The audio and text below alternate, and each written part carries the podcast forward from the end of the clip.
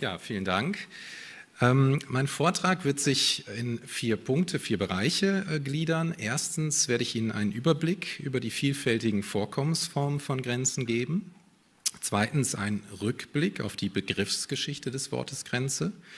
Drittens einen kurzen Seitenblick auf einige Bestimmungen zur Grenze in der Philosophie. Und viertens einen Ausblick auf die Frage, wie wir produktiv mit der Ambivalenz von Grenzen umgehen können. Ambivalenz ist ja im Grunde mein Vortragsthema.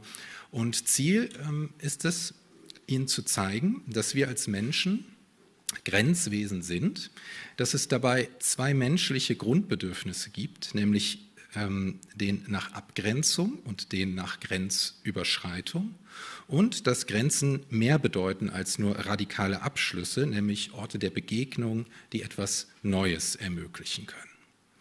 Zum Überblick. Gegenwärtig ist viel von Grenzen die Rede. Wir denken dabei vor allem an politische Grenzen wie den Bau des amerikanisch-mexikanischen Grenzzauns, die Verteidigung der europäischen Außengrenzen oder das nordkoreanische Abgrenzungsregime.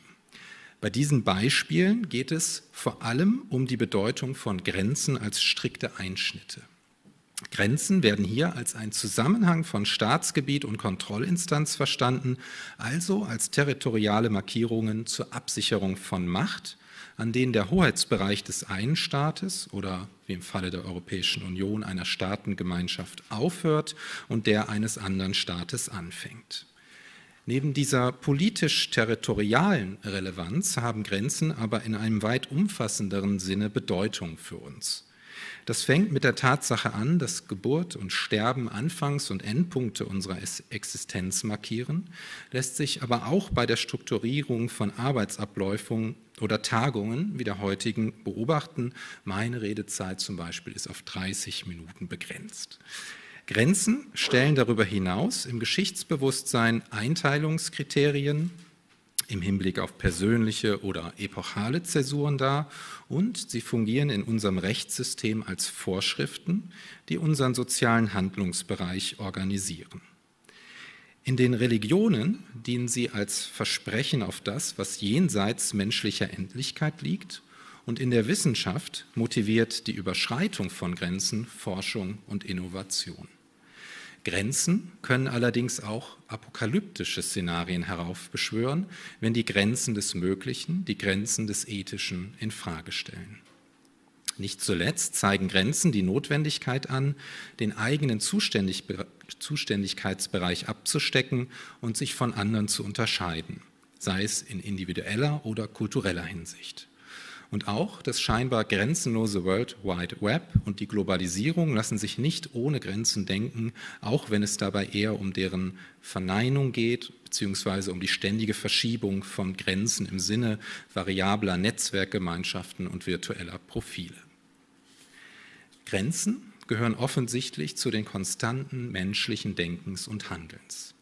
In allen Bereichen jedoch nach einem gemeinsamen Bedeutungskern zu fragen, stellt ein schwieriges Unterfangen dar, weil Grenzen zwar zur Identitätsbildung konstitutiv beitragen, sich selbst aber einer positiven Bestimmung entziehen. Als relationale Größen lassen sie sich in erster Linie in Abhängigkeit zu dem definieren, was sie unterscheiden, was sie andererseits aber auch in ein Verhältnis zueinander setzen. Man könnte Grenzen daher sowas wie Figuren des Dritten nennen, die sich in ihrer Funktion als Abschluss paradoxerweise selbst nach zwei Richtungen hin öffnen. Ähm, das ist etwas kompliziert und ich werde bei dem philosophischen Seitenblick nochmal darauf zu sprechen kommen, auf die Frage, wie lassen sich Grenzen für sich eigentlich verstehen. Grenzen müssen darüber hinaus als Konstruktion verstanden werden, die ähm, äh, einer variablen Konsistenz unterliegen. Denn was eine Grenze ist und welche Bedeutung sie hat, hängt von den historischen und gesellschaftlichen Umständen ab, in denen sie auftritt. Die Wirksamkeit von Limes oder Berliner Mauer etwa unterliegt einer historischen Halbwertszeit und mit ihr zugleich die Relevanz, die man ihnen als Grenze beimisst. Was in einem bestimmten Zeitraum den äußersten Rand des politischen Einflussbereichs markiert und damit eine existenzielle Bedrohung darstellt, Stichwort Schießbefehl, kann zu einer anderen Zeit ein touristischer Programmpunkt unter vielen sein. Mit der Einsicht in die grundlegende Konstruktion von Grenzen wird auch eine ihrer klassischen Unterscheidungen hinfällig, nämlich die zwischen natürlichen und künstlichen Grenzen. Der französische Historiker Lucien Favre hat anhand von geografischen, militärischen und staatspolitischen Grenzen gezeigt, dass man hier zwar so eine Typologie vornehmen kann und Flüsse, Schutzwälle oder Landmarken ähm, differenzieren, aber diese Grenzen existieren nicht an sich, sondern werden erst dazu gemacht. Das mag besonders im Falle der natürlichen Grenzen etwas irritieren, denn Gebirge oder Küsten, Meere bilden doch eigentlich sehr markante landschaftliche Einschnitte. Allerdings werden sie nur vom Menschen in dieser Form erfahren, für andere Lebewesen oder aber ähm, durch technische Hilfsmittel bedeuten sie keine Einschränkung der Bewegungsfreiheit. Ebenso wie künstlich erzeugte Hindernisse unterliegt ihr Status als Grenze, also kulturellen Setzungen und konventionellen Wahrnehmungen. Im Umkehrschluss bedeutet dieser Gedanke der Konstruktion, dass Grenzen der beständigen Verteidigung bedürfen, um als Grenze zu gelten. Das trifft für militärische Anlagen und Staatsgrenzen ebenso zu wie für symbolische Grenzen, im Sinne von juristischen, religiösen oder sozialen Verhaltensnormen. Geschwindigkeitsbegrenzung oder das Haltegebot an roten Ampeln beispielsweise sind zwar in der Straßenverkehrsordnung festgelegt, ihre Gültigkeit behalten sie allerdings nur dadurch, dass sie überprüft und sanktioniert werden.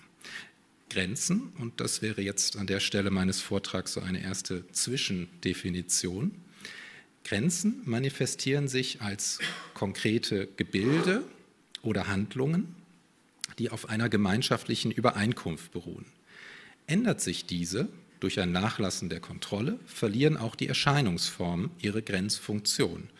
Die Zuschreibung als Grenze erlischt. Solche Ambivalenzen sind charakteristisch für das Profil der Grenze wobei eine ihrer wichtigsten darin besteht, dass sie sowohl als scharfer Einschnitt gedacht werden kann, als auch als ein Ort des Übergangs und der Begegnung. Ein Gartenzaun, der zwei benachbarte Grundstücke voneinander trennt, markiert sichtbar und eindeutig die Linie zwischen zwei Besitztümern. Wer aber den ersten Grenzposten zwischen zwei Ländern passiert, hat damit die Grenze noch lange nicht überschritten. Erst wenn man durch die Kontrolle des Einreiselandes, äh, wenn man diese Kontrolle durchlaufen hat, ist der Wechsel von einem Staatsgebiet zum anderen abgeschlossen.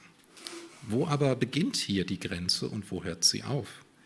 Welchen rechtlichen Bedingungen unterliegt dieser Zwischenraum? Grenzen als Zonen haben offensichtlich einen anderen Status als klar definierte Grenzlinien. Sie sind nicht ausschließlich über ihren Status der Verneinung charakterisierbar, sondern haben ein Potenzial an Eigendynamik. Dieses Potenzial beschreiben kultur- und medienwissenschaftliche Theorien als Hybridform. Durch sie werden alternative Identitätskonzepte und produktive Weisen der Begegnung möglich. Anregungen hierfür kommen von dem in Harvard lehrenden Theoretiker Homika Baba mit seinem Konzept des dritten Raums gedacht als eine Vorstellung, die, Zitat, unsere Auffassung von der historischen Identität von Kultur als einer homogenisierenden, vereinheitlichen Kraft in Frage stellt, Zitat Ende, bezeichnet der dritte Raum einen ahierarchischen Ort der Zusammenschlüsse, bei denen Grenzziehungen variabel verlaufen. Babas Überlegungen gipfeln in einer Gegenwartsdiagnose, nach der unser Zusammenleben durch eine, noch einmal Zitat, komplexe Konfiguration von Innen und Außen, Einbeziehung und Ausgrenzung gekennzeichnet ist. Beispiele für solche dritten Räume lassen sich in den vielen Grenzregionen Europas finden, die jenseits der Nationalstaaten eigene hybride kulturelle Identitäten ausgebildet haben. Grundsätzlich finden sie sich als symbolische Orte immer dort, wo Menschen unterschiedlicher Kulturen aufeinandertreffen und aufeinander einlassen. Kommen wir noch einmal zurück auf die Gegensätze, die der Begriff der Grenze transportiert, so zeigen sie sich nicht zuletzt daran, dass Akte der Begrenzung sowohl positiv als auch negativ bewertet sein können. So stellen strikte Grenzziehungen im Sinne von Ausschlusspraktiken, sei es aufgrund der Religion, des Geschlechts oder der Hauptfarbe, Formen der Gewaltausübung dar, während andererseits subkulturelle oder künstlerische Gruppenbildungen Freiräume eröffnen können, die dem Status der Abgrenzung einen positiven Stellenwert zusprechen. Gleiches gilt für die Übertretung von Grenzen, die beispielsweise mit dem menschlichen Entdeckungseifer positiv besetzt sein können, die aber ebenso, denkt man an die Schaffung künstlicher Intelligenz, Bedrohungs- und Untergangsszenarien heraufbeschwören. Und diese doppelte, also sowohl negativ als auch positive Funktion von Grenzen, Grenzüberschreitung hat sich auch in der Sprache niedergeschlagen. Also wir kennen den Begriff der Ausgrenzung, der eben negativ konnotiert ist. Ähm, die Abgrenzung ist dann eher etwas Positives. Und ähm, dann haben wir die Grenzübertretung. Eine Grenzübertretung wird ähm, negativ gesehen, während die Überwindung von Grenzen wiederum als etwas Positives gesehen wird. Also diese Nuancen haben sich, wie gesagt, auch sprachlich manifestiert.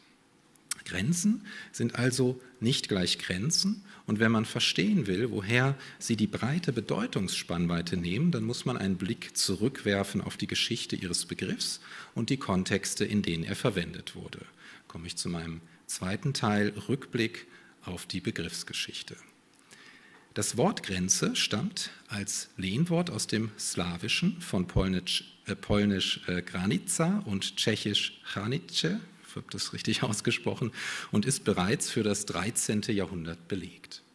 Seine Verbreitung findet es allerdings erst im 16. Jahrhundert durch Martin Luthers Bibelübersetzung.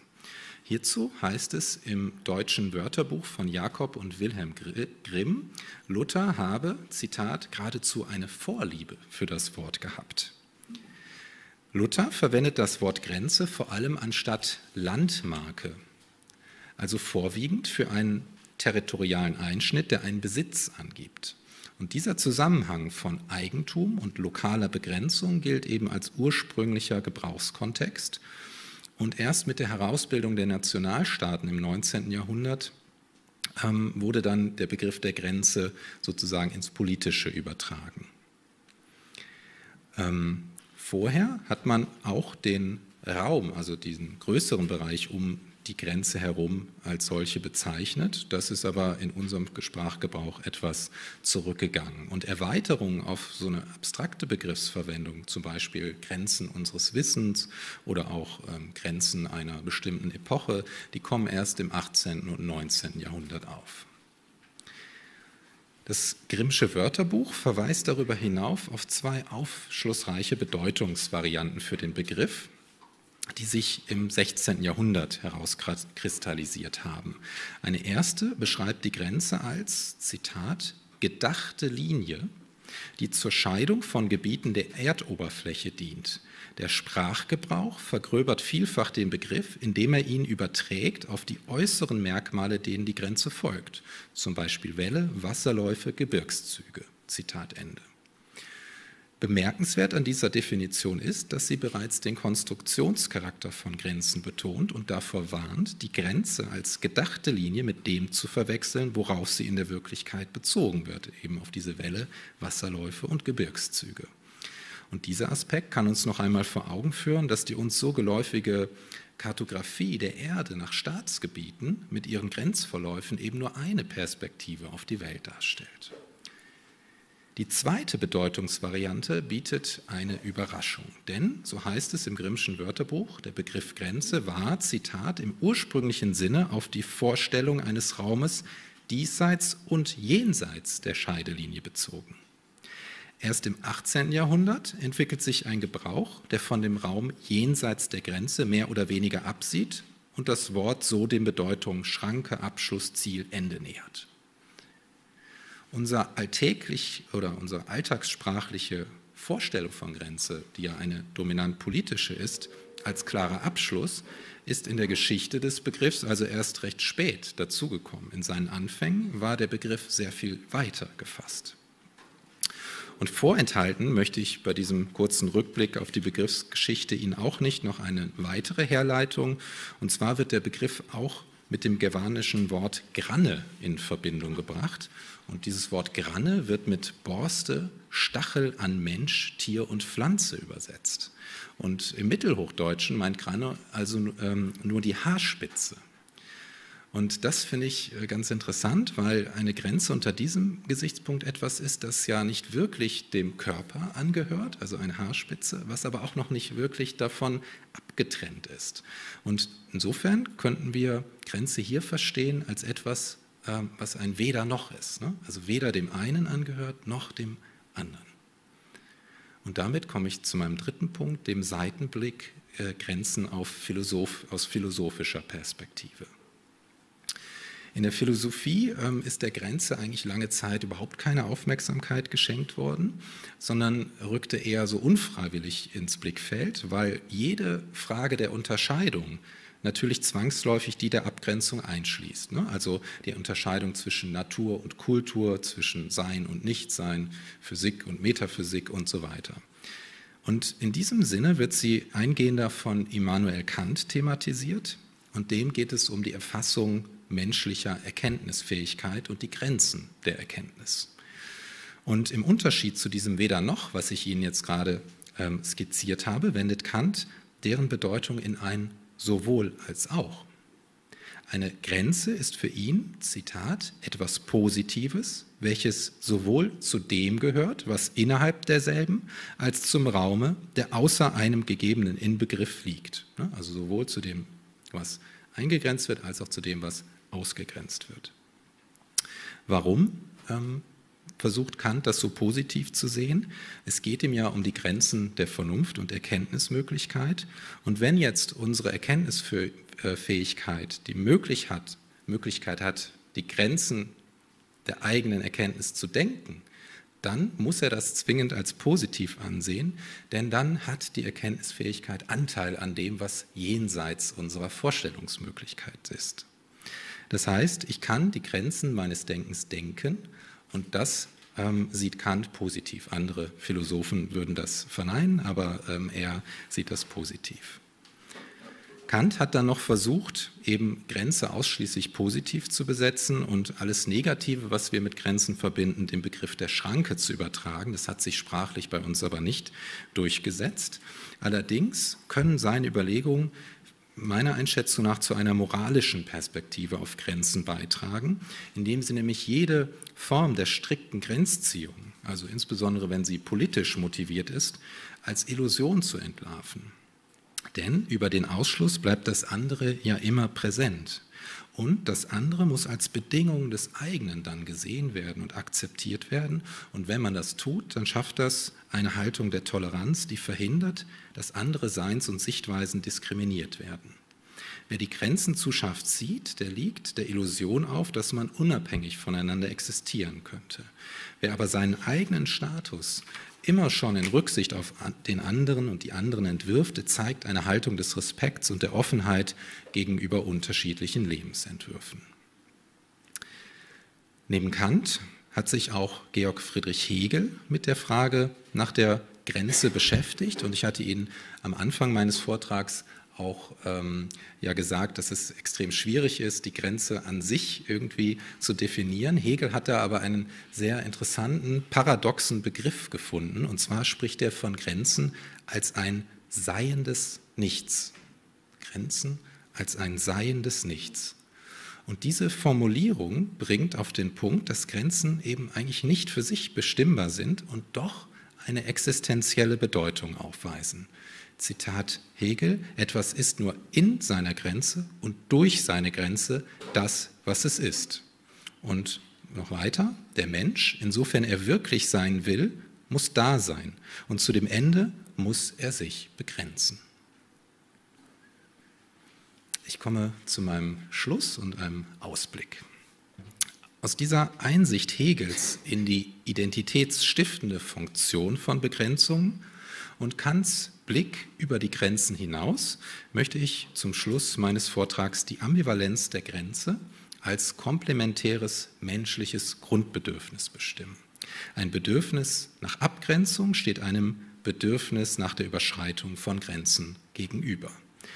Beide Praktiken äußern sich nicht nur in großen geschichtlichen Veränderungen, wie dem Fall der Berliner Mauer oder dem Brexit, sondern auch im Persönlichen, wenn wir an der Kasse im Supermarkt das Gefühl haben, der hinter uns Stehende kommt uns zu nah, wir uns von ihm abgrenzen wollen, oder wir eine Herausforderung meistern, von der wir dachten, dass wir sie nicht schaffen, wie beispielsweise die Besteigung eines Berges, also unsere eigenen Grenzen überwinden.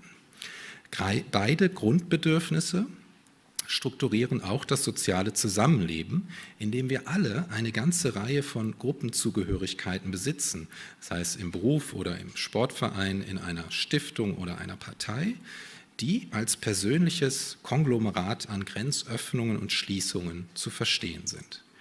Für eine funktionierende Gesellschaft ist es dabei erforderlich, eine Balance zwischen den beiden Grundbedürfnissen zu finden. Und das gelingt dann, wenn die Abgrenzung des eigenen mit dem Respekt vor dem anderen einhergeht und wenn die Überwindung von Grenzen etwas Produktives bewirken und nicht ihrerseits mit einer zwangsweisen Einschränkung anderer verbunden ist.